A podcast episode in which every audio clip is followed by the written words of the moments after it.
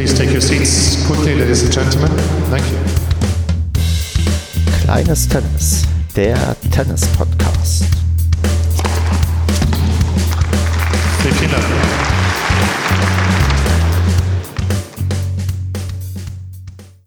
Kleines Tennis, Ausgabe Nummer 5. Wir nehmen heute auf am 31.03.2020. Mein Name ist Stefan und mit mir dabei ist heute der Bernie. Hallo Bernie.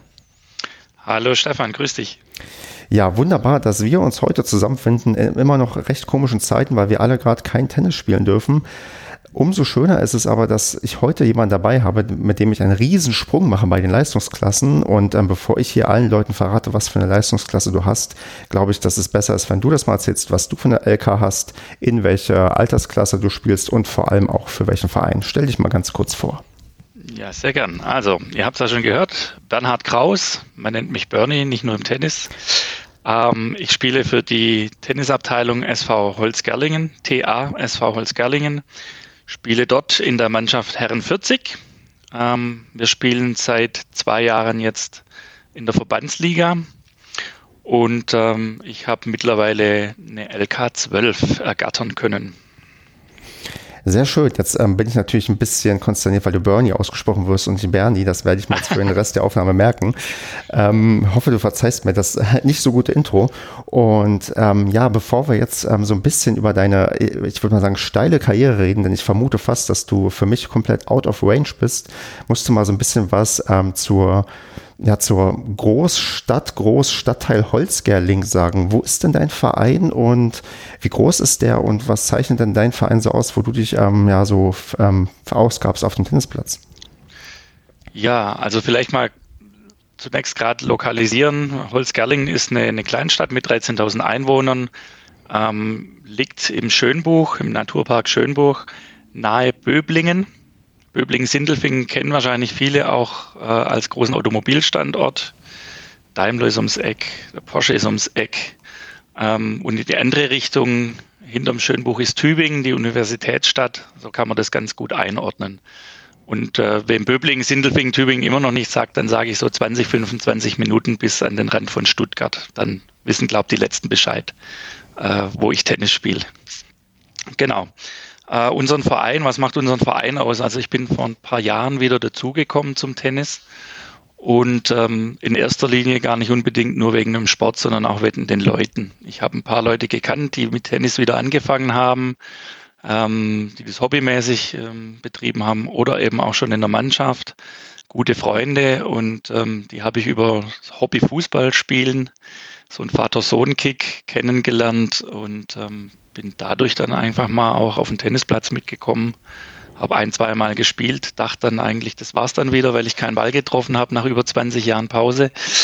Und ähm, die Leute waren aber so cool drauf und das Miteinander war so cool, dass ich dabei geblieben bin. Und das hat mich eigentlich überhaupt erst wieder zum Sport gebracht. Also eher so dieses Miteinander.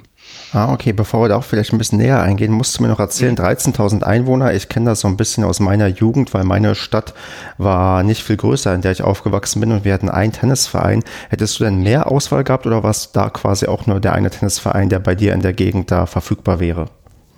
Also Holzgerlingen ist genau dieser eine Verein. Wir haben ähm, im Schönbuch die sogenannten Schönbuchgemeinden. Das sind viele kleinere Gemeinden. Die haben auch ihre Tennisvereine, aber für mich war es klar als Ortsansässiger, dass ich dann, wenn, natürlich auch hier auf der Anlage starte. Ist einfach am nächsten gelegen und die Leute, die ich kannte, spielten oder spielen in Holzgerlingen. Und dann vielleicht noch zur Anlage. Ähm, wie viele Plätze habt ihr? Wir haben zehn Außenplätze oh. und drei Hallenplätze mit Teppich. Das ist ja Wahnsinn. Äh, da muss ich auch wieder mit meinem Tennisverein vergleichen, der halt quasi ähm, drei Außenplätze hatte und ähm, das war es dann. Aber das ist schon, kriegt ihr das voll in der Stadt? Also ähm, habt ihr da genug ähm, Auslastung oder sind eigentlich da ein paar Plätze immer frei, wenn ich jetzt spontan vorbeikommen würde? Mm, kommt auf die Zeit an. Also ich sag mal, die in der Hochsaison, wo die Verbandsspiele sind, wird es tatsächlich eng. Also es kann schon sein, dass wir vormittags dann Jugendspiele haben und mittags zwei, drei Mannschaften parallel, also Herren 40, Damen 40, Herren 50 noch dazu oder Herren 40 zwei. Ähm, dann sind im Grunde genommen neun Plätze von zehn belegt. Ähm, und dann gibt es noch Trainingstage, die auch stark frequentiert sind. Also es gibt so zwei Tage in der Woche, da wird es echt schwierig, einen, einen, freien Platz zu bekommen. Ähm, ansonsten kannst du spontan kommen und bekommst einen Platz. Und wenn die Saison rum ist, sage ich mal, also die Verbandsspielrunde, dann ähm, lichtet sich das deutlich. Also du musst nicht wie früher, als ich in der Jugend gespielt habe, so Bäckerboom-Zeit, da durfte man einmal in der Woche eine Stunde vorstecken, ja. Und dann sind wir da als Jugendliche rumgelungert und haben gehofft, dass irgendwie nach einer Viertelstunde, wenn die Stunde angefangen hat, niemand kam, der den Platz reserviert hatte, dass man weiterspielen konnte. Heute ist das nicht so. Also ich muss eigentlich nicht vorstecken, nicht vorreservieren, sondern kann auf den Platz und loslegen. Also auch dieses klassische Phänomen, was, glaube ich, hier ganz viele auch noch zukünftig berichten werden. Die Vereine hatten alle ihre Hochzeit mit ähm, Graf und Becker und dann ging das so Schritt für Schritt nach unten und die ähm, Auslastung ist ein bisschen kleiner und vielleicht auch angenehmer geworden für die Leute, die halt noch mit dabei sind. Genau, wobei das Schöne jetzt bei uns ist im Verein, wir haben steigende Mitgliederzahlen, entgegen dem Trend von vielen anderen vielleicht. Jetzt nicht nur Tennis, auch sonstige Sportvereine. Und ähm, da zeigt sich, äh, also bei uns, da kann ich jetzt Werbung machen für die Jugendarbeit, dass wir wirklich einen großen Zulauf bei den, bei den jungen Tennisspielerinnen und Spielern haben und auch gerade über Familien war bei uns auch so, ähm, dass ich über meine Frau zusätzlich und unseren Sohn, der auch spielt, weiter dabei geblieben bin. Ähm, und ja, da haben wir einfach Zuwächse gerade und das ist schön. Also da, das wird eigentlich wieder mehr belebt momentan. Okay, ist das euer Hauptding, dass ihr quasi über Familie und diesen erweiterten ja, Freundeskreis dann irgendwie rekrutiert oder habt ihr noch irgendwie andere Möglichkeiten, euch da die Leute heranzuholen, die dann auf euren Verein aufmerksam werden? Also Mund-zu-Mund-Propaganda hilft auf jeden Fall, sage ich mal.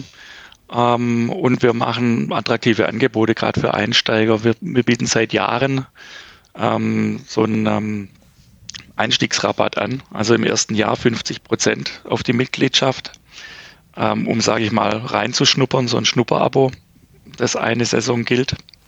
Und das ähm, zieht durchaus ganz gut. Okay, ähm, ja, cool. Und dann vielleicht noch die Frage, wie sieht es dann, dann bei euch mit der Gastronomie aus, weil ich das auch mal recht spannend finde. Wie ist dann die Verpflegung bei euch rund um, der, um die Tennisanlage? Habt ihr bei euch auch eine Art ähm, Restaurant oder Gaststätte oder müsst ihr euch selbst versorgen, wenn ihr da irgendwie seid und müsst euch euer Feierabendbier oder euer nach dem Spielbier selbst ähm, ja, mitbringen?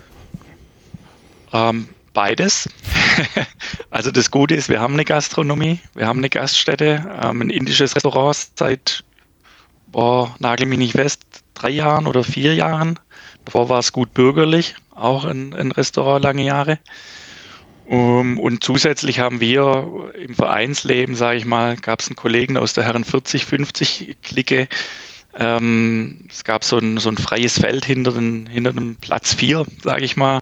Da wurde eine Grillstelle angelegt und so ein, zwei Mal im Jahr karren wir da die Bierkästen hin und die Würstchen und grillen dann für uns abends nach dem Training und versorgen uns selbst. Aber in der Verbandsspielrunde gibt's Essen aus der Gastro für uns und natürlich unsere Gästespielerinnen und Spieler. Okay, super. Gut, dann würde ich, ähm, wir werden nachher höchstwahrscheinlich nochmal auf deinen Verein so ein bisschen zurückkommen, aber ich würde mal so ein bisschen in den Karrieremodus wechseln und ja, Verbandsliga, also ich hatte ganz ehrlich, bevor ich hier angefangen habe, die, die Sendung zu planen und so mir mal so ein paar Fragen auszudenken, war meine Theorie für jemanden, der LK12 ist, dass du der Erste hier im Podcast wärst, der nie mit dem Tennis aufgehört hat. Und das hast du ja schon gespoilert, das ist offensichtlich falsch. Jetzt, ähm, dann, deswegen musst du dann wahrscheinlich nochmal ausholen, wie dann vielleicht viele. Erzähl mal, wann hast du angefangen, wann hast du aufgehört und ja, wann hast du dann wieder angefangen? Ja, gerne. Also ich war so ein typisches Kind vom Bäckerboom, sage ich mal, ja. Ähm, war tatsächlich so, dass ich 1984 ähm, den Tennisschläger das erste Mal in die Hand genommen habe. Das war die große Boris Becker Wimbledon-Zeit, ja.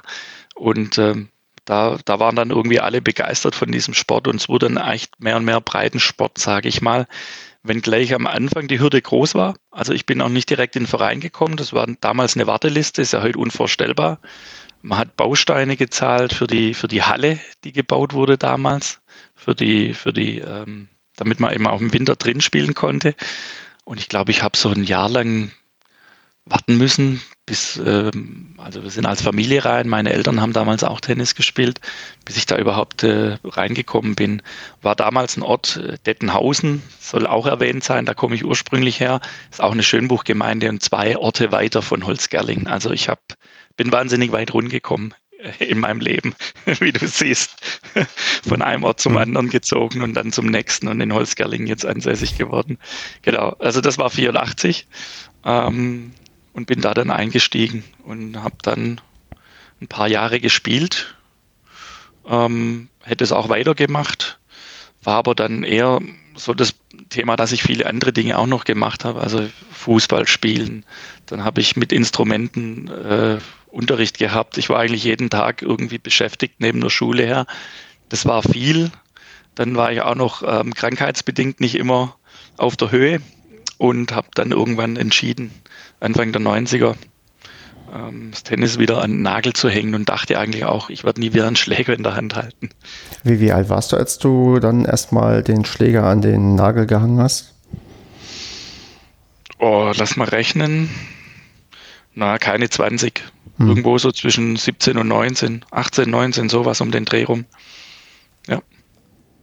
Das ist quasi der Klassiker, was hier ganz viele sagen, so gerade so ähm, ja, Ende der Schulzeit, so Anfang ähm, Berufsleben, dass da ganz, ganz viele Leute aufhören und erstmal ja, den ähm, ähm Schläger liegen lassen. Ähm, Sport hast du aber trotzdem weitergemacht oder ist dann auch noch mehr quasi beendet worden bei dir? Hm, Fußball war dann irgendwann auch nicht mehr so dolle. Ähm, das lag nicht am Spaß äh, am Sport, sondern eher so an, an dem Mannschaftsgefüge, sage ich mal. Tennis war eher tatsächlich das Gesundheitliche. Ich ähm, bin in der Zeit auch zum Skilehrer geworden und Skifahren habe ich nie aufgegeben ähm, und war also Wintersaison, also auch im Frühjahr rein viel auf Skiern dann unterwegs. Also immer sportlich, was das angeht. Mannschaftssport in dem Sinne erstmal nicht mehr, aber immer alles ausprobiert und mitgemacht und wie gesagt, hobbymäßig immer noch gekickt und hier mal Tischtennis, da mal Badminton. Ähm, viel Ballsport, nie, nie ganz aufgehört, aber eben nicht mehr so intensiv wie die Jahre da in der Jugend, wo wir, ach, das war ja, das war verrückt. Wir, Im Sommer sind wir dann mittags stundenlang auf dem Tennisplatz, als die Plätze dann frei waren, ja, bei 35 Grad im Schatten in den Sommerferien. Morgens ins Freibad, mittags vier Stunden in die pralle Sonne und abends wieder ins Freibad und das jeden Tag sechs Wochen lang. Und ähm, das war dann nicht mehr der Fall. Aber da waren, es waren, waren verrückte Tenniszeiten. Ne? Ja, ich glaube, also das ist bei mir ähnlich. Ich habe auch sehr, sehr romantische Erinnerungen an meine ähm, Jugendtenniszeit, wo man auch quasi den ganzen Sommer nichts anderes gemacht hat. Ähm, mhm. Warst du denn damals auch schon, sagen wir mal, ähm, einer der, ja, der Besseren? Also weißt du noch, wie hoch du damals gespielt hast, so was so, so das Leistungsniveau anging, oder hast du einfach nur just for fun im Verein einfach so ein bisschen gezockt? Äh, weiß ich nicht mehr. Also Leistungsklassen und so kamen ja alles erst viel später. Mhm. Da mussten die mich ja jetzt erst wieder einführen, als ich dann 20 Jahre später wieder angefangen habe. Ähm, so richtig sonderlich hoch haben wir da nicht gespielt in der Jugend. Und ich, ich weiß, dass ich im ersten Jahr Clubmeister wurde. Also der Pokal steht gerade hier irgendwo hinter mir noch im Regal. Mhm. Und ab da ging es eigentlich nur noch abwärts, wenn ich ehrlich bin. Also, Titel nie verteidigt. Ähm, das, was ich am Anfang, die ich schon länger gespielt habe, überholt habe, hab ich, haben die mich alle wieder überholt hinten raus und äh, ja, also irgendwie ging es bei mir steil nach oben und dann ging nichts mehr weiter und die anderen haben mich wieder überholt. Äh, von daher, mh, hm, aber wir hatten immer Spaß. Also ich weiß nicht, wie es bei dir war, weil wir gerade vom Sommer gesprochen haben. Ähm, es gab auch Winter, Australian Open. Da sind wir nachts um zwölf in die Tennishalle geradelt im Winter, ja. haben zwei, drei Stunden Doppel gespielt, haben uns dann eine Pizza bestellt und sind dann irgendwo zu einem heimgefahren und haben dann die Tennismatches aus Australien verfolgt. Äh, also so Dinge haben wir dann damals tatsächlich gemacht und zwar fast jeden Tag in der Zeit. Also hätten wir, hätten wir damals eine Tennishalle gehabt, hätte ich das ähm, bestimmt auch gemacht. Äh, meine Frage ist jetzt, äh, weil es ja auch so ein bisschen, sagen wir mal, vor meiner Zeit ist, wer, ähm, wer hat denn damals im Australian Open übertragen? War das im Öffentlich-Rechtlichen oder bei Eurosport oder war das ja schon ein bisschen Zumindest ein bisschen her. Ich weiß gar nicht, ob es Eurosport da schon gab, ehrlich gesagt. Nee, nee, nee. Jetzt äh, erwischt mich auf dem falschen Fuß. Also entweder waren es die öffentlich-rechtlichen oder ich glaube eher, ich weiß, wir haben 1984, das ist jetzt Nostalgie, ging es los mit Kabelfernsehen. Mhm. Ähm, da waren wir mit die erste Straße in Dettenhausen und ganz stolz. Und ich kann sein, dass es auf RTL übertragen wurde. RTL Plus hieß es damals noch. Ähm, also öffentlich-rechtliche ARD, ZDF oder, oder RTL, mein heißer Tipp. Okay, verrückt. Ähm, noch eine Frage vielleicht zu Dettenhausen. Ähm, weißt du, wie es dem Verein inzwischen geht? Er würde der sich wünschen, dass du vielleicht wieder zurückkehrst oder sind die eigentlich recht ähm, stabil aufgestellt? Ähm, ich weiß, dass wir einen Kollegen haben, der im Winter bei uns mittrainiert, der in, in Dettenhausen Herren 40 gespielt hat. ich kann dir gerade nicht sagen, ob sie noch eine 40er-Mannschaft haben oder eine 50er. Ähm, die haben bis vor kurzem gespielt, das weiß ich noch. Und bevor ich wieder eingestiegen bin, haben mir die anderen Kollegen erzählt, dass sie auch gegen Dettenhausen sogar schon gespielt haben. Ähm, die haben auch neun Plätze in Dettenhausen. Da ist auch noch der Tennisverein, die spielen auch noch. Äh, ich kann dir aber nicht sagen, welche Liga und welche Mannschaften noch am Start sind. Okay. Gut, und dann kommt dann wirklich quasi eine ganz, ganz ähm, lange Pause und das schon angedeutet, dann waren es quasi eher die sozialen Kontakte, die dich dann dazu gebracht haben, wieder einzusteigen. Äh, soziale Kontakte und das sozialste meiner Kontakte meine Frau. die hat nämlich ähm, eines Tages mit einer besten Freundin unserer Nachbarin oder andersrum, ich fange andersrum an, unsere, unsere Nachbarin und beste Freundin wollten mal so ein Schnuppertraining machen und hat dazu noch zwei andere äh, Freundinnen oder Frauen gesucht und hat äh, meine Frau einfach angesprochen. Ähm, die hat dann gesagt, ja, wird sie ausprobieren und dann sind sie im Nachbarort zu einer Bekannten, die Tennistrainerin ist und haben dort ein paar Stunden immer wieder ähm, genommen. Und sie fand das irgendwie ganz cool als Sport. Sie hat vorher nie Tennis gespielt und dann habe ich irgendwann mal zum Geburtstag einen Gutschein gemacht, äh, geschenkt für eine, für eine Grundausstattung, sage ich mal, Klamotten, Schläger, Schuhe. Und als wir da dann damals nach Reutlingen-Metzingen, das kennt man, Outlet City, ja, das dürfte man auch bei, bei euch sogar erkennen, ähm, große Outlet City ähm, vor den Toren Stuttgarts, haben wir die Sachen gekauft und dann haben wir gesagt, weißt du was, ich kaufe mir auch mal mit, ich, ich möchte es einfach auch mal wieder versuchen. Ähm, mit dir auf dem Platz zu stehen. Und dann kam das Ganze zum Laufen, weil unser bester Freund, unser Nachbar, hat dann auch wieder angefangen, Tennis zu spielen. Ja, und das ist genau die Clique, von der ich vorher erzählt habe. Und so kam dann eins zum anderen. Und irgendwann hat unser Sohn dann noch angefangen. Ja, und ähm, nach den anfänglichen Katastrophen, wo ich keinen Ball getroffen habe oder eher den Zaun hinten, hinterm Feld. Und ich dachte, ich muss es echt bleiben lassen, das geht gar nicht mehr, hat mich der Ehrgeiz gepackt. Und dann bin ich irgendwie wieder reingerutscht und bin dabei geblieben und ähm, das hat sich ganz gut entwickelt für uns alle. Ähm, wie sehr hatte ich denn der Ehrgeiz gepackt? Also kann ich mir gleich so vorstellen, dass du gleich ähm, von Anfang an gesagt hast, okay, ähm, ich fange jetzt an, merke, es ist nicht mehr so gut wie früher, aber ich fange jetzt gleich mit, keine Ahnung, zwei, dreimal die Woche Training an und ähm, spiele und versuche auch irgendwie in eine Mannschaft irgendwie reinzukommen oder war das auch eher so ein, ja, weiß nicht, Prozess, der sich da dann ähm, fortgeführt hat?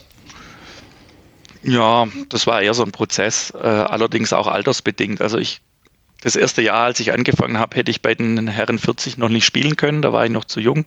Also ich habe mit 8,39 wieder angefangen und in dem ersten Jahr wurde ich noch nicht 40, also konnte ich gar nicht Mannschaft spielen. Ähm, ich durfte aber einfach mittrainieren und es war dann einmal die Woche Training. Vielleicht mal noch ein zweites Mal irgendwie mit jemandem spielen, aber am Anfang war es tatsächlich auf das beschränkt. Ähm, die haben sich mich dann ein bisschen angeguckt, die Leute um mich rum, wie ich so, wie ich mich so anstelle, sage ich mal. Ähm, es ging ja dann irgendwann auch darum, möchtest du länger spielen, möchtest du dabei bleiben, hast du Bock mit uns im Team zu spielen und dich da reinzufuchsen, sage ich mal. Dann haben sie mir das Ganze mit diesem LK-Thema äh, erklärt, wovon ich noch nie gehört hatte. Ja, also erstmal hier erklären, wann kannst du Punkte gewinnen, wann äh, vielleicht verlieren oder wie viele bekommst du oder bekommst du nicht. Also das war ja alles Neuland. Und ähm, dann war irgendwann der Zeitpunkt mit Mannschaftsmeldung, wo man gesagt hat, man melde dich und die Einstufung, es geht ja bei LK 23 los. Das wissen die Hörer sicherlich alle mittlerweile, die dir fleißig zuhören. Mhm. Und ähm, unser Sportwart hat dann gesagt, naja, vom, vom Niveau her zu den anderen würde ich dich mal auf LK20 einstufen. Zum einen von, vom, vom Spielverständnis und so sieht man, dass du schon gespielt hast früher. Also man, man erkennt da eine Technik und nicht jetzt irgendwie ein, jemand, der mit Handball oder Fußball aufgehört hat und, und ein Grundgefühl hat, aber jetzt die Tennistechnik nicht, nicht mitbringt, sondern eben Koordination und Ballgefühl und so passt LK20. Außerdem, wenn du auf Turniere gehen möchtest, dann hilft dir das, dass du nicht überall rausfliegst, weil wenn zu der Zeit vor ein paar Jahren gab es eigentlich immer mehr Anmeldungen als äh, ein Feld verkraften konnte und dann sind halt die 23er erstmal rausgefallen. Und dann ist es passiert, dass du nicht zum Tennisspiel konntest, ähm, zum Tennisspielen gekommen bist beim Turnier, weil deine LK zu schlecht war. So, also Start LK 20 äh, vorbereitend für Turniere und äh, vorbereitend Niveau irgendwo passend zum Rest der Spieler. Aber dann ist ja quasi auch das Motiv, an Turnieren teilzunehmen und ähm, Medenspiele mitzumachen, dann doch recht ähm, früh quasi auch dabei gewesen nach dem Wiedereinstieg. Ja, ich hatte einfach Bock zu spielen und habe gemerkt, es geht was. Und die, die haben mir erzählt, dass das ganz cool ist. Es gab so ein paar, also nicht alle, die da auf Turniere gingen, aber so ein paar Turnierverrückte in Anführungszeichen, wo man dann einfach einmal zu zweit, zu dritt, zu viert losgezogen ist und so ein LK-Turnier irgendwo einen Tag verbracht hat und seine zwei Spiele gemacht hat. Und das fand ich irgendwie cool, gegen andere zu spielen, nicht nur die im Verein und einfach ein, ein Gefühl dafür zu bekommen, wo ich denn da so stehe und wie es denn so klappt. Und, und äh, ja. Und, und, und wie, wie ging, also ich, ich, die erste Frage wäre so ein bisschen, also dadurch, dass du halt immer ähm, weiter Sport gemacht hast, ähm, so wie ich das mhm. raushöre, und dann quasi immer Sport ähm, verrückt oder ambitioniert geblieben bist, ähm, hat das äh, geholfen? Weil ich überleg mal, also wenn, wenn, wenn du jetzt hier LK 12 erreicht hast, das ist für mich ähm, schon recht hohes Niveau, auch wenn es in Anführungsstrichen nur Herren 40 ist. Ich, ich, ich mhm. wie gesagt, ich glaube nicht, dass ich das ähm, erreichen würde. Ähm, bin ich mit dieser, also mit dieser Einstellung richtig oder kann ich, wenn ich jetzt äh, mit meinen ähm, zarten 33 Jahren die nächsten ähm, 15 Jahre oder die nächsten 12 Jahre fleißig trainiere, das auch noch ähm, schaffen? Weiß ich nicht. ähm, gut möglich. Also warum nicht? Ich meine, was, was hast du für eine LK? Ich, ich, ich bin ähm, quasi noch gar nicht wieder in diesen quasi ähm, Turnier- oder, ähm, oder, oder ähm, Medenspielbetrieb eingestiegen. Das hatte ich mir für dieses Jahr so ein bisschen vorgenommen, aber da haben wir ja gerade ein Problem, was ähm, die Bespielbarkeit ähm, in Vereinen gerade angeht. Ja, wohl wahr, wohl wahr. Ähm, also absolut, natürlich zutraubar. Ähm, warum nicht? Wenn du Bock hast und ähm, Tennis liebst, ja, sag ich mal, ähm, dann steht doch dem nichts im Wege. Wenn du die Zeit hast, äh, ob familiär, berufsbedingt oder was auch sonst noch an Aktivitäten bei dir auf dem Plan stehen, da dich ein bisschen reinzuknien, reinzufuchsen, den Ehrgeiz, den gesunden zu haben, das ist mir wichtig. Äh, in erster Linie macht es ja Spaß und mhm. ist ein mhm. geiler Sport. Ähm, ob ich jetzt LK 11 oder 12 oder 13 bin, ist mir gerade nicht mehr so wichtig. Am Anfang fand ich es cool, da runterzukommen. Äh, aber das ist definitiv machbar, weil das, was ich jetzt in den Jahren erlebt habe, von meinem Einstieg weg, ähm, hast du am Anfang Leute mit LKs, äh, wo du dich nicht irreführen lassen darfst, zum Beispiel. Ja, das LK 17er, 18er, wo du denkst, jetzt komme ich mit 23 her, oh je. Aber gegen die gewinnst du locker und gegen andere, die eine LK schlechter sind, ähm, hast du keine Chance, weil die vielleicht auch 20 Jahre Pause gemacht haben. Das ist gerade in dem Alter so um die 40 oder Familienwiedereinsteiger äh, ganz oft so gewesen, wenn du dich danach noch bei einem Bier irgendwie ausgetauscht hast. Ja, ich habe auch lange Pause gemacht. Ah, ich hatte drei Jahre Verletzung mit Kreuzbandriss, habe mal was weiß ich Oberliga gespielt und da sagst du, ach, deswegen habe ich 1606 verloren, alles klar. Ja, ähm, das nivelliert sich, je weiter es runtergeht, erstmal richtig aus. Das heißt, wenn du jetzt sagst, boah, Angst vor niedriger LK, nee. Äh, das kann sein, dass die deutlich schlechter spielen als du. Ähm, soll jetzt also eine Motivation sein, dich von Zahlen nicht irgendwie fehlleiten zu lassen. Und wie gesagt, wenn du ein grundsportlicher Mensch bist und, und einen gesunden Ehrgeiz hast, ha, dann hast du ja jetzt wie viel? Noch 10, 12 Jahre Zeit. Genau. Dann, ja, dann, los. dann, dann, dann, ja, dann ähm, weniger Podcasten und mehr Spielen wahrscheinlich. Aber das, äh, das macht auf jeden Fall Mut. Also das, die erste Sache, die ich jetzt, wo ich sagen würde, die habe ich auf jeden Fall mal gelernt, dass äh, man auch, ich würde mal sagen, auch noch im, ja, ich will nicht sagen im höheren Alter, aber doch dann quasi in einer höheren, genau, in einer höheren Altersklasse. Ich glaube, das ist richtig, ähm, dass man da auch noch quasi sich ähm, nach vorne arbeiten kann und ja, dementsprechend, ähm, ja, ich meine, Verbandsliga klingt ja schon noch was. Ich meine, wie, wie weit ist man unterwegs so in Baden-Württemberg, wenn man Verbandsliga spielt? Also wie viele Kilometer muss man teilweise fahren, um irgendwie gegen, ja, gegen ähm, andere Mannschaften anzutreten?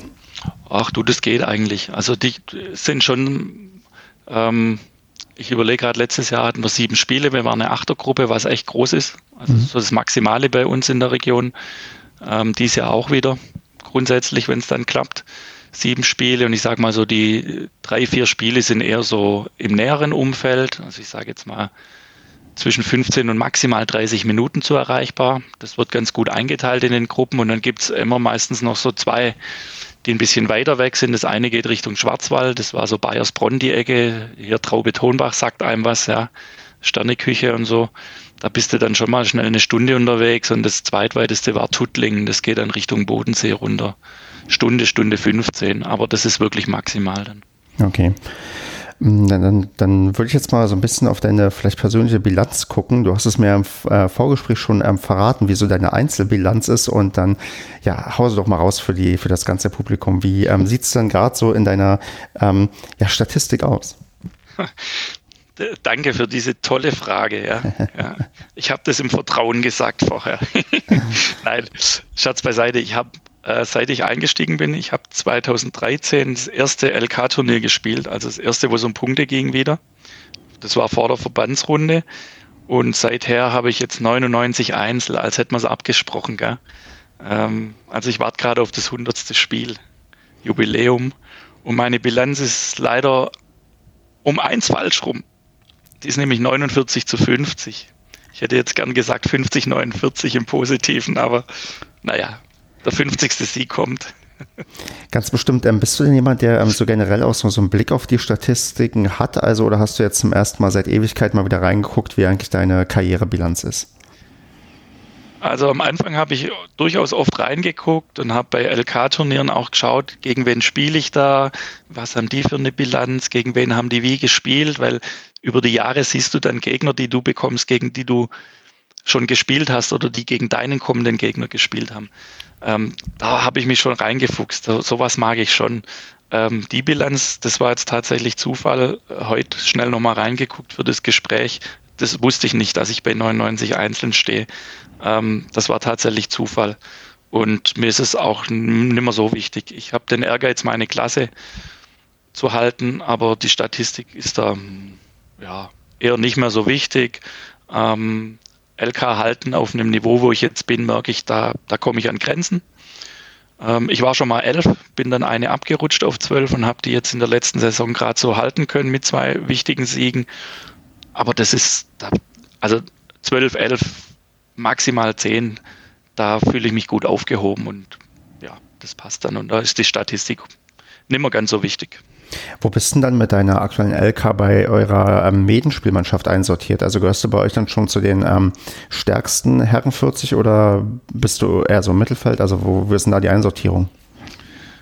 Ähm, ich bin letztes Jahr habe ich ein Vier gespielt in der Herren 40 1. Also erst, wir haben zwei, zwei Mannschaften gehabt letzte Saison, Herren 40. Das heißt, da war ich ein Vier.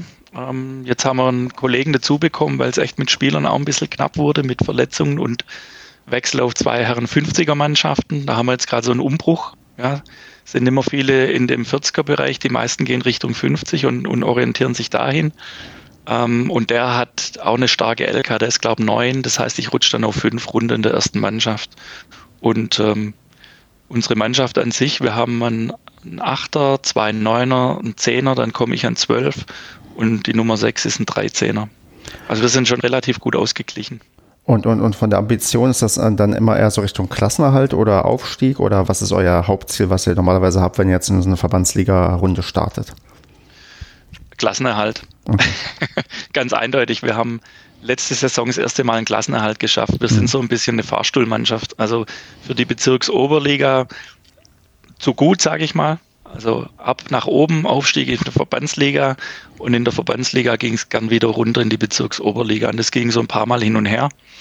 Und letztes Jahr haben wir das erste Mal den Klassenerhalt geschafft, sodass wir diese Saison wieder in der Verbandsliga starten. Und da fühlen wir uns wohl, da, da passen wir auch hin. Da macht es auch am meisten Spaß, weil da hast du auf jeder Position richtig geile Spiele.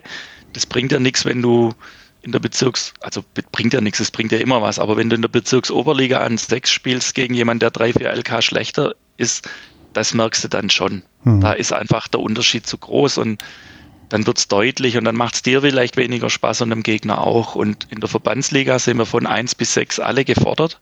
Das sind alles relativ enge Spiele. Und da verlierst vielleicht lieber mal und hast ein geiles Spiel, als dass du 6-0, 6-1 gewinnst oder so und irgendwie nichts vom Spiel hast. Hm. Ich meine, habt ihr denn ähm, diese Saison äh, Winterrunde gehabt? Wir haben Winterrunde gehabt. Ähm, da kann ich nicht viel dazu sagen, weil ich da verletzungsbedingt nicht dabei war, beziehungsweise auch einfach äh, an Wochenenden gerade immer Skifahren doppelbelegt war oder Faschings-Skiurlaub hatte. Ähm, ich weiß, dass wir drei gewonnen haben und eins das letzte um den Aufstieg verloren, wobei das alles nichtig ist, mhm. weil zumindest im württembergischen Tennispunkt Baden-Württembergischen Tennisbund wird die Wintersaison komplett annulliert, auch wenn sie zum Teil schon fertig gespielt wurde und wird im nächsten Winter nochmal eins zu eins in den Gruppen wiederholt. Und ähm, wie ist das im, im Rahmen der Corona-Krise gerade mit der Sommerrunde? Gibt es da schon quasi so äh, Sachen, die sich abzeichnen? Also hast du Hoffnung, dass du diese Saison noch spielen kannst, Medienspiele, oder ist das ähm, eher Richtung, na, du glaubst nicht so wirklich dran? Also die Hoffnung haben, glaube ich, alle Tennisspielerinnen und Spieler dieser Welt, mhm. dass wir noch spielen können. Ähm, mich drängt es ja schon wieder raus. Ich, ich persönlich bin jetzt drei Wochen zu Hause. Wir mussten nach einem Südtirol-Faschings-Skiurlaub, von dem ich gerade erzählt habe, auch erstmal noch ne, zu Hause bleiben, weil dann Südtirol gerade als Risikogebiet eingestuft wurde. Also wir sind schon eine Woche länger zu Hause, wie manch anderer vielleicht. Deswegen irgendwann zieht es uns ja alle wieder raus. Ähm, ich habe die Hoffnung, der WTB hat verkündet, also sie gucken, dass man jetzt mal vorausgesetzt, es normalisiert sich irgendwann wieder im Juni startet und versucht die Saison dann zu spielen. Ähm, ob das im Juni tatsächlich klappt, das steht in den Sternen für mich. Also ich, ich glaube es noch nicht, ich hoffe es einfach und es wäre sehr schön. Und wenn es keine Verbandsrunde gibt, dann wenigstens irgendwann im Sommer wieder Tennis spielen. Das wäre schon mal der kleinste Wunsch, überhaupt wieder auf den Platz zu kommen. Ja, ja, also man merkt dann doch sehr schnell, wie einem das fehlt. Das geht mir gerade auch so, wo ich so merke, ich bin zwar im Winter jetzt immer nur einmal die Woche quasi für ein Stündchen spielen gewesen, aber das, das, das fehlt jetzt schon so. Du denkst, Mensch, und jetzt wird die Sonne, kommt wieder raus, es wird wärmer, du denkst, mhm. Mensch, in ein paar Wochen werden eigentlich die Tennisplätze so weit und du hast eigentlich richtig Bock, wieder loszulegen. Und ja, darf es einfach nicht. Das ist ähm, gerade eine blöde Situation, glaube ich, für alle. Also das äh, reiht man nicht lang drauf rum, aber meine Frau, unser Sohn und ich, wir werden jetzt am Samstag für eine Woche nach Kroatien ans Meer gefahren, ins Tenniscamp. So, Ach. mehr sage ich nicht dazu. Also das fällt aus und du kannst ja nicht mal bei uns in die Halle. Die Halle ist ja auch gesperrt. Geht nichts. Ich muss jetzt leider doch nachfragen, ähm, Tenniscamp, äh, macht, macht ihr sowas öfters? Also ähm, hast du damit gute Erfahrungen gemacht oder wäre das das erste Mal, dass ihr in der Konstellation unterwegs gewesen seid? Sowohl als auch. also wir werden, wir werden das dritte Mal gewesen. Wir waren die ersten zwei Jahre ähm, mit ähm, ein paar Leuten aus Holzgerlingen und Umgebung unterwegs und wären dieses Jahr mal mit der Tennisabteilung Böbling mitgegangen, weil da auch ein paar ähm, von uns schon mehrfach dabei waren. Äh, geht in den Nachbarort von dem, wo wir bisher waren. Also wir waren ähm, in Rowin die letzten zwei Jahre. Dieses Jahr wäre es nach Wirsar gegangen ähm, mit ja, die letzten zwei Jahre war das eher so eine Gruppe zwischen 25, 30 Leuten und diesmal wären das fast 100 gewesen. Das heißt, da hättest du echt wieder neue Leute kennengelernt und mit anderen Leuten trainiert. Das wäre auch super spannend gewesen. Und ja, ich kann es absolut empfehlen. Es ist eine super schöne Woche mit Tennisplätzen am Meer. Tennistraining vormittags, mittags freies Spiel, nochmal Training oder Koordinationstraining, Konditionstraining. Macht super Spaß und ist eine Top-Vorbereitung auf die Saison, wenn es bei uns dann auf den Außenplätzen wieder losgeht. Ja. Ähm, wie viele Stunden am Tag steht man denn auf dem Platz? Weil ich habe noch nie in meinem Leben Tennisurlaub ähm, in so einer Form mitgemacht, also ein Tenniscamp. Ähm, wie viel, ja, wie viel Training, wie viel Spiel ist denn da am Tag drin? Naja, also wir haben es immer einigermaßen langsam angehen lassen ähm, und haben nur vormittags eineinhalb Stunden trainiert und mittags vielleicht nochmal ein Stündchen, anderthalb freies Spiel, wie wir Bock hatten, mal ein gemischtes Doppel, sage ich mal, mit Freunden, Mixed ähm, oder ein Doppel oder ein Einzelmatch. Ähm, gab aber auch die Möglichkeit Vormittagstraining, Mittagstraining. Jetzt sind äh, mit der Truppe, mit der wir dieses Jahr gegangen wären, auch jeden Tag noch die freie Angebot Konditionstraining. Also da, je nachdem, was du, was du dir zumutest, wenn du sechs Tage jeden Tag trainierst und, und fit bist, dann mach's. Ähm, bei uns mit Mitte 40 zwickt dann, dann doch mal der Ellbogen oder das Knie. Ähm, wenn du da zwei bis drei Stunden am Tag äh, den Schläger schwingst, sollte das reichen. Aber du kannst auch fünf oder sechs Stunden, wenn du Bock hast. Nee, ich glaube, da hier, da die, die vielbeschworene Teenagerzeit, wo man äh, in den Sommerferien ganz viele Stunden spielen konnte, die ist auch bei mir vorbei. Das schaffe ich, glaube ich, auch nicht mehr. Jetzt schon. Ei, ei, ei. Ja, das ist, ähm, ich, ich, probiere das mal realistisch einzuschätzen. Also ich bin auch jemand, ich bin auch sehr, sehr hitzeempfindlich. Also wenn es auch zu warm ist oder ich mich oder mein Körper zu sehr aufgeheizt ist, damit komme ich nicht so gut klar. Ich brauche da schon so, so einigermaßen noch angenehme Temperaturen, dann geht es auch irgendwie länger, aber wenn es dann so, so eine gewisse ja, so, so wenn es doch schon, sagen wir mal, stärkerer Frühling ist, damit komme ich nicht so gut klar. Also ich brauche schon eher ja, angenehme ja, Wolken, die irgendwie die Temperatur einigermaßen erträglich ähm, sein lassen. Aber dann ist Kroatien für dich ja perfekt, weil ja. diese Osterwoche, da bist du bei ja, 12, 15, 17 Grad, leichte Brise, ideales Wetter. Guck mal, dann ist mein Vorhaben, wenn, wenn ich hier bis nächstes Jahr die ganzen LKs durch habe, dass ich dann probiere, ein Camp mit allen Teilnehmern zu machen, dass man von LK1 bis LK23 mal in Kroatien entspannt spielen kann. Und dann kann man mal gucken, wie, wie die Unterschiede wirklich sind. Mach das, dann machst du einen Stuhlschiedsrichter dann. Da, da, ich glaube, da hat sich der letzte Gast, glaube ich, schon ähm, quasi prädestiniert für, weil der ähm, mal Bundesliga-Schiedsrichter ähm, im Tennis hier war und äh, der muss das dann machen. Ähm, Haken dran passt. Bin dabei. Sehr cool.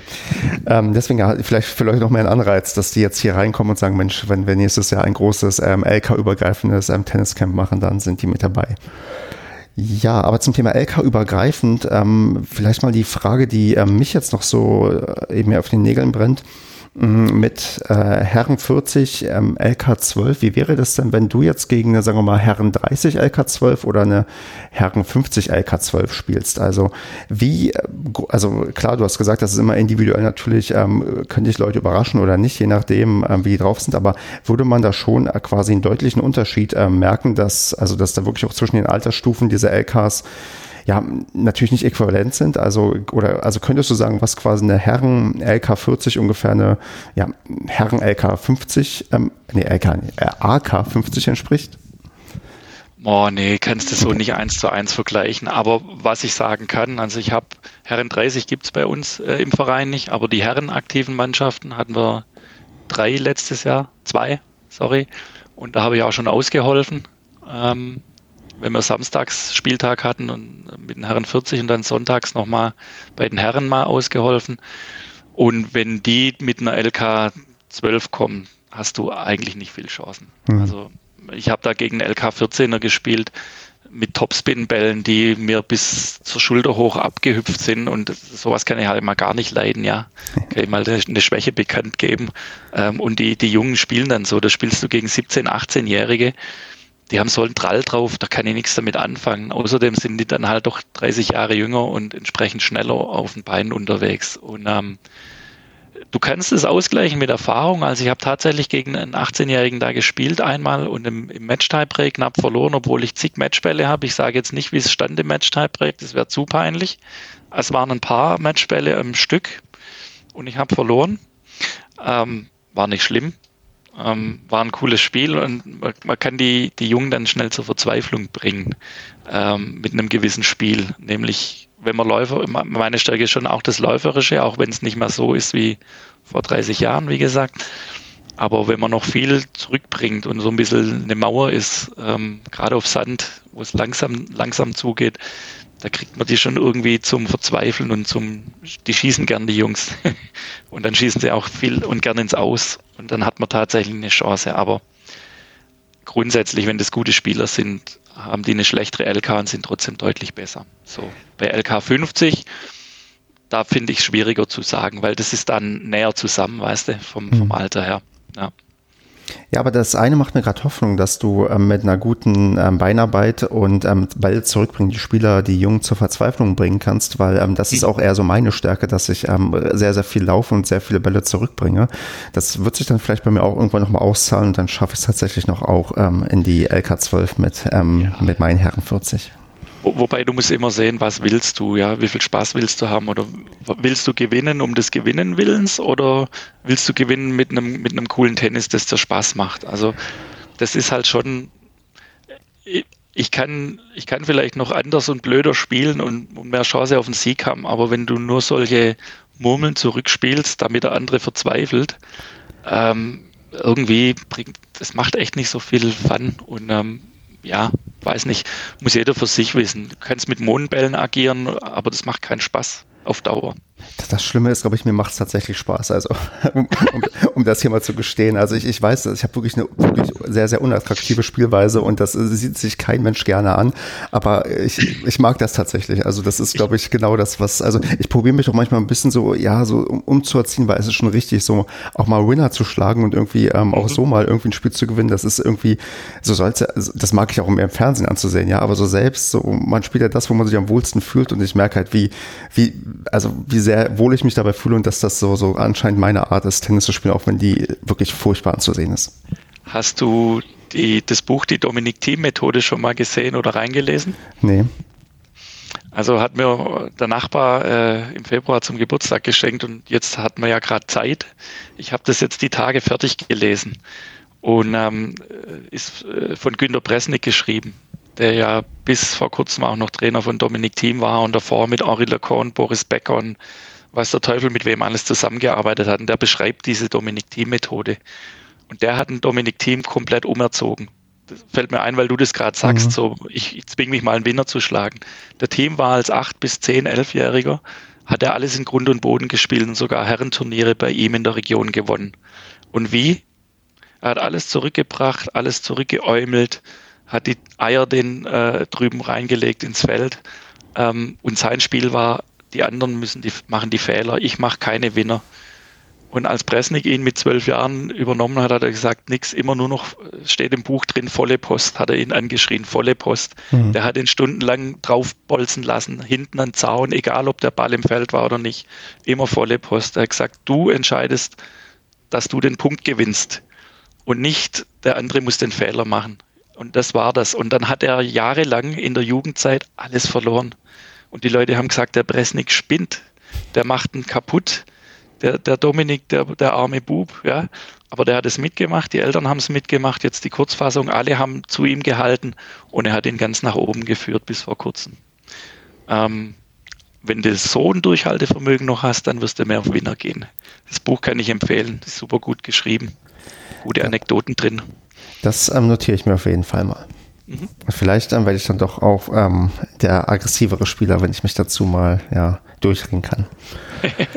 Nee, super. Dann ähm, lass noch mal ähm, kurz, bevor wir vielleicht ähm, den Bogen gleich wieder zu etwas ähm, schlagen, was du bei euch im Verein gemacht hast, noch kurz auf dich persönlich in der Form eingehen.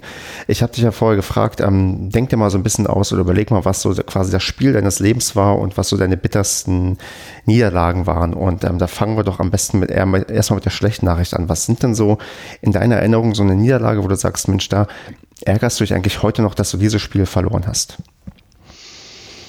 Ja, also die Karriere ist jetzt so lange ja noch nicht. Ähm, und ich, ich habe ein Spiel im Kopf tatsächlich, das ganz frisch war, das ähm, aus der letzten Verbandsrunde war. Ich schicke vor, Gott sei Dank habe ich mich nicht komplett zu Tode geärgert, weil wir das Spiel gerade noch in Summe als Team gewonnen haben. Äh, aber wenn es in die Hose gegangen wäre, hätte ich mir diesen einen Punkt, der gefällt hat, angekreidet. Das war ein Spiel gegen den LK 13er. Ähm, da war ich technisch definitiv besser und es war eng im ersten Satz. Ähm, hab dann im Tiebreak gewonnen, 7-6, dann stand es 2-0 für mich und dann dachte ich, okay, endlich bin ich im Spiel.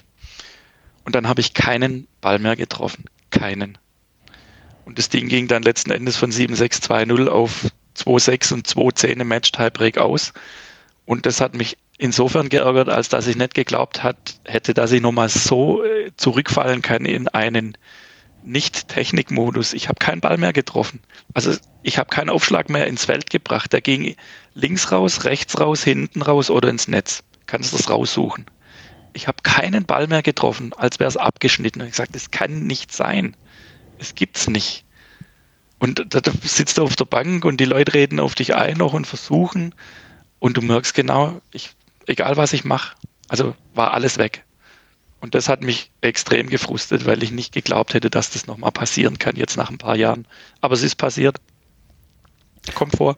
Und, und erklären konntest du es dir aber nicht irgendwie. Also Nö. es war dann so, so, so eine Abwärtsspirale, in die du einfach reingekommen bist im Verlauf des Spiels und plötzlich hast du es ja. verloren. Okay. Ja, bis heute nicht. Und ich meine, wir haben das Spiel 5-4 gewonnen. Und nochmal, wenn wir das verloren hätten, ich habe auch doppelt schlecht gespielt, haben wir auch verloren dann. Ähm, also da habe ich zwei Minuspunkte beigesteuert. Und wenn wir das Ding 4-5 verlieren, und am Ende noch absteigen, jetzt mal weitergesponnen, ja. Das, also das wäre das wäre tragisch gewesen. Das, äh, da hätte ich dran geknabbert. Habe ich auch so, aber ja. Kommst, kommst du denn sonst mit Niederlagen ganz gut klar oder bist du, ähm, also wie, wie schnell ist das aus dem Kopf heraus, wenn du irgendwie, ähm, sagen wir mal, knapp oder auch und klanglos verlierst? Hm, das ist schnell wieder weg. Also das, das sind wir ja immer noch hobbymäßig unterwegs, sage ich mal. Bei aller Ernsthaftigkeit in der Verbandsliga, das ist ja schon einigermaßen weit oben, sage ich mal, wo es wo es dann irgendwann auch dünn wird, wenn es noch weiter hochgehen würde. Ähm, aber trotzdem ist der Spaß vorne dran. Und ich reg mich in dem Moment tierisch auf, ähm, auch auf dem Platz dann. Ich schmeiß keinen Schläger, keine Angst, mhm. aber ich kann da schon mal einen Fluch rauslassen. Ähm, aber das ist relativ schnell wieder weg. Mhm. Ja, geht wieder von vorne los dann. Das ist die richtige Einstellung. Und ähm, manchmal geht es dann auch gut. Und da wäre jetzt die Frage, was ist denn so, du weißt nicht, das Spiel deines Lebens, wo du sagst, ähm, da erinnerst du dich heute noch gerne zurück und ähm, bist vielleicht sogar ein bisschen stolz drauf, dass du das und das geschafft hast. Bleiben wir in diesem Jahr 2019, mhm. weil so, so scheiße das lief bei diesem einen Spiel, was ich gerade beschrieben habe. Ähm, so, so gut lief es dann noch bei meiner letzten Chance, sage ich mal, meine LK12 zu halten. Ähm, war ein Zufall. Äh, war so, dass wir Ende August ähm, Sommerurlaub hatten und wir waren eine Woche am Bodensee davon. Meine Frau kommt vom Bodensee und meine Schwiegereltern leben da noch, Radolfzell am Bodensee. Und wir waren eine Woche dort im, im Haus, weil die in Urlaub gegangen sind. Haben gesagt, dann hüten wir das Haus, gucken nach der Katze und so. Und äh, in Konstanz gab es ein LK-Tagesturnier in der Zeit. Und da habe ich gesagt, komm, ich melde mich da jetzt an. So 20 Minuten entfernt von Radolfzell. Gesagt, ich probiere es nochmal und hoffe, dass ich einen LK bekomme. Ähm, also ich habe zu dem Zeitpunkt einen LK12er geschlagen. Das heißt, ich habe noch einen LK12 oder besser gebraucht, um meine LK12 zu sichern. Das war so mein Ziel, dass ich nicht von 11 auf 12 und nochmal auf 13 1 abrutsche in zwei Jahren. Das war der Ehrgeiz. Und dann war es so, dass es ein kleines Feld war und du wirst gleich sehen, wie klein, weil mein erstes Spiel war gegen den LK 22 mhm. und mein zweites gegen LK 11. Das heißt, es waren so wenige und so große LK-Sprünge, dass ich erstmal gegen den 22er klar gewonnen habe, angefangen und dann kam ich gegen den LK 11er und das war meine letzte Chance, weil ich wusste, ich werde nicht mehr groß was spielen in der Saison. Hm.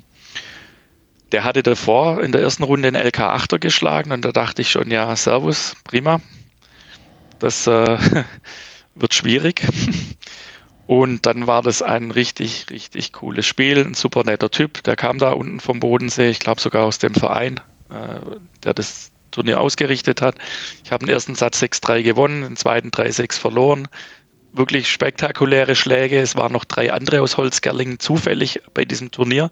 Wir wussten nichts voneinander, dass wir uns dort angemeldet haben. Ähm, und die waren alle schon fertig, weil wir haben dann unterm Strich zwei Stunden 20 gespielt. Am Nachmittag in der prallen Sonne. Und ähm, die haben mich von draußen angefeuert und das hat mega Spaß gemacht. Und da war ein Ballwechsel dabei, echt unglaublich, ewig lang und dann noch Winner und hier ein Stopp und da ein Passierball. Und letzten Endes habe ich dann 10-5 im Match-Tiebreak gewonnen. Und ähm, das war so eigentlich mit der, der schönste Erfolg, weil es ein super Spiel war, weil es die letzte Chance war für mich, meine LK zu halten. Ähm, und weil das nicht ein Gegurke war, sondern beide wirklich echt, er hat auch nochmal Vollgas gegeben, der hätte nichts mehr gebraucht, ja. Der hat es mir aber nicht geschenkt, was ich auch gut finde, weil sowas mag ich überhaupt nicht, wenn man irgendwie äh, LKs hin und her trickst, ähm, sondern der hat voll gepowert und ich auch und am Schluss hatte ich das Glück auf meiner Seite und so, so nah liegt, sage ich mal, auseinander zwischen Mai und August von einer miserablen Leistung zu richtig Spaß gemacht und tipptopp. Ähm, was mir jetzt gerade aber auffiel, ähm, du hast ja schon ähm, erneut die pralle Sonne erwähnt. du bist wirklich so ein, du magst es in, in, in Hitze zu spielen, so ein bisschen habe ich das Gefühl. Ich mag es gern, ja. Ich schwitze gern beim Tennis, ja. Ach, gut, dann ähm, sollten wir uns, ähm, also dann, ich glaube, das wird dann noch bitterer für mich, wenn wir in, in der prallen Sonne spielen, weil da, da halte ich vielleicht einen Satz vernünftig durch und dann will ich einfach nur, dass es vorbei ist wir, du kommst einfach mal nach Holzgerling, dann fangen wir früh morgens an, einen Satz und dann irgendwann am Nachmittag nochmal ein. das können wir gerne so machen. Okay, dann würde ich jetzt mal so ein bisschen zu ähm, dem kleinen Schwerpunktthema kommen, was wir ja immer versuchen jetzt zu setzen, ähm, wo ich mit Leuten über Sachen rede, mit denen ich mit anderen noch nicht geredet habe. Und bei dir ist in meiner Intensivrecherche nicht nur aufgefallen, dass du Akkordeon spielst, sondern dass du auch ähm, ein, ja, eine Tenniszeitung für euren Verein quasi ähm, rausgebracht hast. Die nennt sich ähm, Breakball und da musst du mal erzählen, äh, wie ist es dazu gekommen und ja, was ist, steckt eigentlich genau dahinter? Ja, da steckt gar nicht so viel dahinter. Die Zeitung gab es vorher auch schon als, als Tennismagazin. Ähm, die gab es vorletztes Jahr allerdings dann nur noch online. Ähm, die dann eher wenig Beachtung findet, die irgendwo auf der Homepage zum Download steht. Und ähm, das fanden alle irgendwie schade und ähm, ich habe es dann eben, ich bin jetzt nicht im, im Vorstand oder im Ausschuss oder so, aber ich bekomme es natürlich über Leute, die mit mir Tennis spielen und im Ausschuss sind auch mit, so Diskussionen. Und irgendwann habe ich gesagt, Mensch, es wäre doch eigentlich schon cool, wenn wir, wir haben so tolle Bilder vom Jugendbereich bis in den Seniorenbereich, äh, wenn man das Ding nicht nur aufwendig gestaltet, damit es online irgendwo steht, sondern wenn man es wirklich wieder gedruckt rausbringen könnte. Und ähm, ja, ich, ich mag sowas gern. Ich mache auch beruflich den ein oder anderen Newsletter, den ich schreibe. Schreibe eh gern, mache Pressearbeit für andere Vereine oder habe das schon gemacht. So die Schreibe mag ich gern. Ähm, habe dann irgendwann gesagt, Mensch, ich könnte mir vorstellen, das zu machen. Äh, wie wär's denn? Ähm, wollen, wir, wollen wir eine gedruckte machen, wenn ich das mache und eben nicht äh, extern vergeben wird und man noch Geld dafür zahlt, sondern ich mache es ehrenamtlich. Und dann war relativ schnell ein Haken dran. Dann hieß es, okay, komm, mach mal, mach mal einen Vorschlag. Und dann bin ich mal in, ins Layouten gegangen von zwei, drei Seiten, wurde für gut befunden und dann habe ich das Ding gemacht. Also nicht komplett allein. Ich habe von allen Mannschaften Bilder bekommen. Es gab eine Kollegin, die, sage ich mal, das, den redaktionellen roten Faden hatte. Die hat also alles eingesammelt und nachgehakt, dass Mannschaftsberichte kamen, Trainerbericht, Sportwart, Platzwart, dass die alle ihre Texte geliefert haben und Bilder. Und die kamen dann zu mir gesammelt und dann habe ich angefangen, daraus eben Texte zu setzen, auch zu schreiben, da wo was gefehlt hat, selbst zu recherchieren, wie die Tabellensituation war, wer gespielt hat, dass man immer wusste, wer war, alle, war alles im Einsatz. Also schon noch viel zusätzlich dazu recherchiert und daraus dann die Zeitung gebastelt. Und ähm, ja, so sind dann, ich glaube, gut 50 Seiten zusammengekommen. Und zum Start äh, in die Saison letztes Jahr, wann war das? Mitte, Ende April zu so einem Korkenturnier nennt sich das. Das ist so ein, so ein Jux-Turnier zum Start in die Saison, wurde die dann äh, feierlich veröffentlicht, sage ich mal, an alle verteilt. Auflage 500 Stück. Und ähm, ja, so kam es dazu, hat riesig Spaß gemacht, stecken viele Stunden drin, kam aber so gut an, dass ich sie jetzt gerade wieder mache. Genau, also das wäre die Frage. Also äh, war das so gut, dass, äh, dass jetzt gesagt wird, hier, der Bernie macht das jetzt auch ähm, für immer und ewig weiter? Für immer und ewig schauen wir mal. Aber es war natürlich relativ schnell klar und gesagt, du weißt aber schon, dass du das jetzt wieder machst. Sage ich, habe ich, habe ich vermutet, aber nicht befürchtet, weil es macht echt super Spaß und ich saß da oft bis spät abends dran und musste dann lachen, wenn ich irgendwie so Insider noch reingepackt habe. Also natürlich gerade im, im Herren 40-50 Umfeld, aber auch bei den Herren, sage ich mal, die, die in der Saison oh, muss ich jetzt nochmal die, den Finger in die Wunde legen, drei Mannschaften, alle drei abgestiegen. Da gab es dann schon so Seitenhiebe, aber alle immer mit einem, mit einem netten Zwinkern. Also da war keiner böse oder so. Und das macht einfach sau, saumäßig Spaß und deswegen mache ich es gern wieder. Wie viel Zeit hast du denn insgesamt reingesteckt? Weißt du das ungefähr? Boah, also ich habe da keine Zettel geschrieben und die Stunden notiert, aber ich sage mal über die Wochen 150, 200 Stunden Bestimmt. Also ich habe es ja wirklich, wenn ich das mache, dann mache ich sowas gern richtig und, und akribisch und fummel noch den letzten Millimeter rum. Ähm, ja, also 150 Stunden plus X, sage ich mal, waren es. Ähm, ich würde jetzt auch mal sagen, ich habe ja auch äh, mir die mal ähm, angeguckt und ein paar Sachen ähm, quer gelesen. Ähm, das sieht man auch. Also das ist nicht so mal, dass, dass du mal eben am Wochenende dich hinsetzt und ein paar Sachen irgendwie zusammen äh, machst. Das sind ähm, ja sehr schön, ähm, ja auch natürlich dann zusammengesammelte Bilder oder Beiträge von Leuten, die halt schreiben, wie es bei deren Mannschaften und so gelaufen ist. Und das ist schon, ich glaube, für so einen Verein, auch was halt meinst, du, diese Wertigkeit, wenn du sowas nochmal in Printformat hast, das ist schon ganz cool irgendwie, als wenn du halt nur irgendwo ja darauf verweisen kannst, online steht irgendwie alles. Das ähm, ist eine ganz andere, ja, hat irgendwie einen ganz anderen Wert.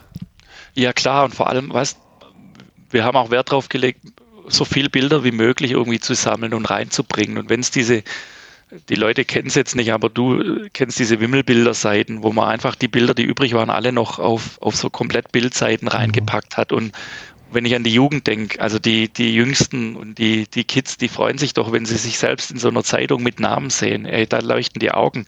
Das ist ja auch wieder was, wo die dabei bleiben und, und das toll finden. Also freut sich doch jeder. Hast du dich früher auch gefreut, wenn du bei dir mal irgendwo im Gemeindeblatt warst, weil du Kreismeister von was weiß ich was geworden bist oder so? Da Da bist ja hier einen Meter größer in dem Moment. Ja. Also die Artikel habe ich noch, wo ich ähm, bei der Mathematik-Olympiade im Kreis geglänzt habe tatsächlich. Die, die, liegen bei mir auch noch irgendwo rum. Ja, kannst du sehen und genau das meine ich doch. Das, da geht es nicht weniger darum, was da steht, sondern die, die Bilder und sich selber sehen und sagen, hey, ich bin da auch dabei, guck mal Mama, guck mal Oma, Opa her, da, ich war auf dem Platz, ich habe gewonnen, yeah. Und das wird transportiert über Bilder und über so ein Medium. Deswegen finde ich es toll, dass wir, dass sich der Vorstand da oder der Verein entschieden hat, wieder so eine Printausgabe zu machen. Ich meine, ich die ist übrigens, muss ich, sorry, hm. muss ich sagen, die ist in Kroatien letztes Jahr fertig geworden, weil ich mit dem Ausdruck äh, über, über den Service äh, Anbieter, der das ausgedruckt hat, noch Probleme hatte. Ich saß im Hotelzimmer in Kroatien, haben wir den Link wieder und habe es von dort final weggeschickt und in Druck gegeben. also nicht nur Tennis auf dem Platz voll beschäftigt, sondern auch quasi ähm, danach, um halt ähm, das Magazin fertig zu bekommen. Genau, die letzten Seiten finalisiert dann ab auf den Knopf und weggeschickt. Ich meine, da sind doch ein paar ähm, coole historische Bilder irgendwie so dabei, wo hier quasi erst noch ähm, gebaut wird. Wie hast du die denn aufgetrieben? Hat die irgendwer, der bei schon lange im Verein ist, zur Verfügung gestellt oder muss man da intensiv suchen, um solche quasi alten Bilder noch zu finden? Hat äh, unsere Vorstandsvorsitzende, unsere Präsidentin mir zukommen lassen. Die hat tatsächlich im Archiv gekramt und über Zeitzeugen Bildmaterial gesammelt und mir Ordner mhm. vorbeigebracht und dann einfach eingescannt und rein. Okay. Und ähm, dann die Frage, also wie, wie habt ihr das finanziert? War einfach Budget vorgesehen bei euch im Verein oder ähm, mussten die Sponsoren, die da drin sind, ähm, was dazugeben? Ähm, war das ähm, gut machbar oder war das schon so, wo der Verein dann irgendwie ja überlegt hat, okay, wie kriegen wir das überhaupt ähm, bezahlt? Ähm, es sind ein bei uns ist es so, dass wir ein paar wenige Sponsoren in der Tenniszeitung drin haben und die haben eben je nach Größe, Viertelseite, ganze Seite ähm, ihr Geld dazugegeben hm, okay. zur Finanzierung der Tenniszeitung. Aber ähm, wenn du reinguckst, das sind vergleichsweise wenig Sponsoren. Also es war jetzt nicht das Hauptaugenmerk, da 30 Sponsoren zu finden, die das Ding tragen und dann auf jeder zweiten Seite erstmal Werbung, ähm, sondern einfach so plus minus irgendwie rauszukommen. Nee, super. Ähm, verlinken kann ich das, glaube ich, leider nicht, weil du musstest mir das ja auch ähm, schicken, weil das online gerade auf eurer, auf eurer Website gar nicht mehr verfügbar ist. Ja, ich muss nochmal nachfragen. Also es gibt einen Download-Link, aber der Link tut irgendwie nicht. Da muss ich bei der Kollegin nochmal nachfragen, die die Homepage pflegt. Ansonsten könntest du es natürlich sehr gerne machen. Genau, das ist auch für die ähm, Hörerinnen und Hörer, damit die wissen, okay, wie das vielleicht aussieht, über was wir hier sprechen, dass das nicht so abstrakt ist. Und wenn nicht, müssen die mhm. vielleicht freudig wartend auf die ähm, nächste Ausgabe sich freuen und dann können die ähm, sich ja, die dann ähm, anschauen. Die wird dann hoffentlich auch online verfügbar sein. Ich werde äh, die Kollegin anschreiben und nochmal nachfragen. Und dann lasse ich es dich wissen. Sehr, sehr schön. Cool. Ja. Gut, dann würde ich jetzt so, äh, so halb auf der Zielgeraden ähm, zum beliebten Spiel Entweder oder kommen. Ähm, ja, Modus ist recht einfach erklärt. Ich werde dir ja, zwei Begriffe oder zwei Sachen nennen, wo du dich entscheiden musst. Und wenn wir darüber ähm, noch mehr Worte verlieren können, können wir das gerne machen und ähm, kurz noch sagen, warum du dich vielleicht für das eine oder das andere entschieden hast. Ich bin gespannt. Gut, bist du bereit? Ja. Gut, dann fangen wir mal an mit ähm, Akkordeon oder Tennisschläger. das, das ist jetzt ganz fies. Also ganz miese Nummer zum Start. Ich muss mich entscheiden. Nein, also nein. Du, du kannst auch sagen, äh, das ist hier kein ähm, Spiel, wo du auf Teufel komm raus ähm, sagen musst, eins von beiden. Du kannst, wenn du sagst, beides ist so wichtig, dass du auf beides nicht verzichten könntest, dann ist das auch vollkommen okay dann ist die Reihenfolge Tennis und dann Akkordeon, weil es gab schon letztes Jahr eine Saison, da haben wir das Spiel verlegt, damit ich zum Einzel spielen konnte. Und dann bin ich weiter zum Band auftreten. Die Kollegen hatten alles schon mal fix und fertig aufgebaut, dass ich dann noch rechtzeitig mitspielen konnte. So. Hm, okay. Also kleine Priorisierung, aber ohne von einem beiden Sachen geht es auf gar keinen Fall. Es geht nicht ohne beides. Gerade muss es gehen und das ist ganz schlimm. Okay, ähm, in Corona-Zeiten Tenniswand oder Joggen? Joggen. Gott, Joggen ist der furchtbarste Sport, den es gibt, aber. Ich hasse Joggen eigentlich auch. Aber dazu muss man wissen, dass wir am Waldrand wohnen und dass äh, wir haben drei Kids. Äh, Tom spielt Tennis und unsere Zwillingsmädchen, die sind Leichtathleten. Sehr gute Läuferinnen. Und da bin ich jetzt ab und zu mal mit und ich habe es jetzt geschafft, dass ich mich zwinge, wenigstens mal 20, 25 Minuten rauszugehen. Und das ist einfach schneller und einfacher Schuhe anziehen zur Tür raus in den Wald, als jetzt irgendwo hinzufahren an die nächste Ballwand, die wahrscheinlich eh gesperrt ist, weil man eigentlich gar nirgends mehr hm. an die Sportstätte raus kann. Ne? Banane oder Energieriegel? Datteln. Okay. Auch schon immer oder ist, ich habe das Gefühl, Datteln ist so ein ähm, neuartiger Trend. So seit. Ja, total. Habe ich letztes Sommer mal zu einem Heimspiel mitgebracht und habe gesagt, so jetzt probieren wir mal Datteln, ob uns das irgendwie einen Vorteil bringt. also ähm, seither haben wir es immer auf dem Tisch, wenn wir, wenn wir bewirten für die Heimspiele, aber ansonsten sind es Bananen und Riegel, alles kreuz und quer. Okay. 40-0 oder 0-40? 40-0. Und ähm, abschließend Tennisarm oder umgeknickter Fuß? Oh, Tennisarm leider massiv. Mhm, okay. Ja, das bringt halt wahrscheinlich die, die, das intensive Spielen so mit sich. Ja, auch noch Veranlagung mit anderen Themen, die da vielleicht mhm. eine Rolle spielen. Also, ja. Ich meine, ich meine, eigentlich bin ich ganz gut geschult durchs Akkordeonspielen seit über 20 Jahren. Mit Ziehen und Drücken und Tennis dazu. Aber im Alter kommen dann so ein paar Stellen, das hört sich immer blöd an und wenn das früher die Älteren gesagt haben, hat man halt gelacht, aber jetzt sagt man es selbst. Und äh, es ist halt echt was dran. Es gibt keinen bei uns, wo es nicht irgendwann mal anfängt zu zwicken während der Saison, ja.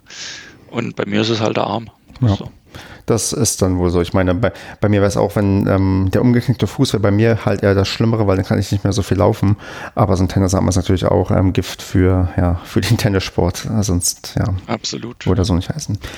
Nee, gut, Bernie, dann ähm, ich werde zumindest jetzt durch, aber ich lasse natürlich nochmal jetzt die Option offen, dass du nochmal Sachen loswerden kannst, äh, eine Frage stellen kannst oder einfach sagen kannst, ähm, wie toll du es fandest und wir, wir dann hier langsam ähm, ja, aufhören.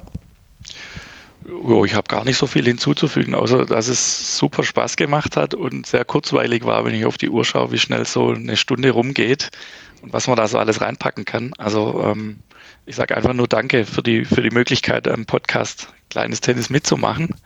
Und ähm, ja, wer, wie gesagt, sich vielleicht informieren möchte über unseren Verein, äh, der kann gerne auf unsere Homepage gehen äh, und findet dann da hoffentlich bald auch wieder den funktionierenden Link zur Tenniszeitung. Und ähm, ja, du kannst ihn vielleicht einbinden und dann könnt ihr euch mal noch ein bisschen ein genaueres Bild machen, wo Holzgerling liegt und was wir bei uns im Verein so tun. Ansonsten bleibt mir eigentlich nicht viel zu sagen, außer Danke. Ich äh, kann diese, diesen Dank auch nur zurückgeben. War toll, dass du hier mit dabei warst. Und wenn die Leute das so gut fanden, wie du es fandest, dann ähm, bitten wir wie immer um Feedback. Also das Schönste ist natürlich, wenn uns Leute auf ähm, Apple Podcasts bewerten und da auch eine Rezension schreiben. Aber sonst auch ähm, so eine persönliche Nachricht oder eine Weiterempfehlung im eigenen Verein. Das ist äh, immer gut und besonders auch eine Weiterempfehlung vielleicht an Leute, die auch geeignet wären, hier mitzumachen. Ähm, ich lege jetzt zwar immer auch die, dieselbe Platte am Schluss auf dass ähm, ich immer noch gerne ein paar mehr Damen hätte, die ähm, sich hier auch hineintrauen, ähm, damit das hier ein bisschen ausgewogen ist und wir auch ähm, von ja, der anderen ähm, ja, Seite ein paar Geschichten auch noch erzählt bekommen. Ähm, aber sonst, die Liste ist noch voll. Also es kommen noch einige Leute, die sich bereits bereit erklärt haben. Und ich vermute auch fast, dass die nächste Folge auch wieder mit einer Dame sein wird. Aber ich kann da auf meiner Liste gerne noch mehr gebrauchen. Genau, und ähm, sonst, ähm, Bernie, würde ich sagen, wenn ich mal in der Nähe bin, dann ähm, spielen wir auf jeden Fall ein paar Bälle. Ich, wir hatten ja so ein halbes Datum, wo ich gesagt habe, da wäre ich in ähm, Stuttgart, aber das fällt wahrscheinlich wie vieles in diesem Jahr aus, dass ich dann doch nicht da sein werde. Wenn es dann doch irgendwie klappt, dann schaffen wir es vielleicht irgendwann mal, ähm, ja, miteinander zu spielen. Und sonst würde ich sagen, ähm, wünsche ich dir eine ja, einigermaßen ja, entspannte Zeit. Ähm, hoffe, dass du gesund bleibst, wie, ich das, wie man das gerade allen nur wünschen kann. Und ja, bis zum nächsten Mal. Vielen Dank und die Einladung gilt. Und wenn ich schon, schon 50 bin in drei Jahren, dann bist du immer noch eingeladen. Sehr schön cool. Mach's gut. Vielen Dank, Stefan. Toi, toi, toi für die nächsten Podcasts. Ciao. Danke, ciao. Das war Kleines Tennis.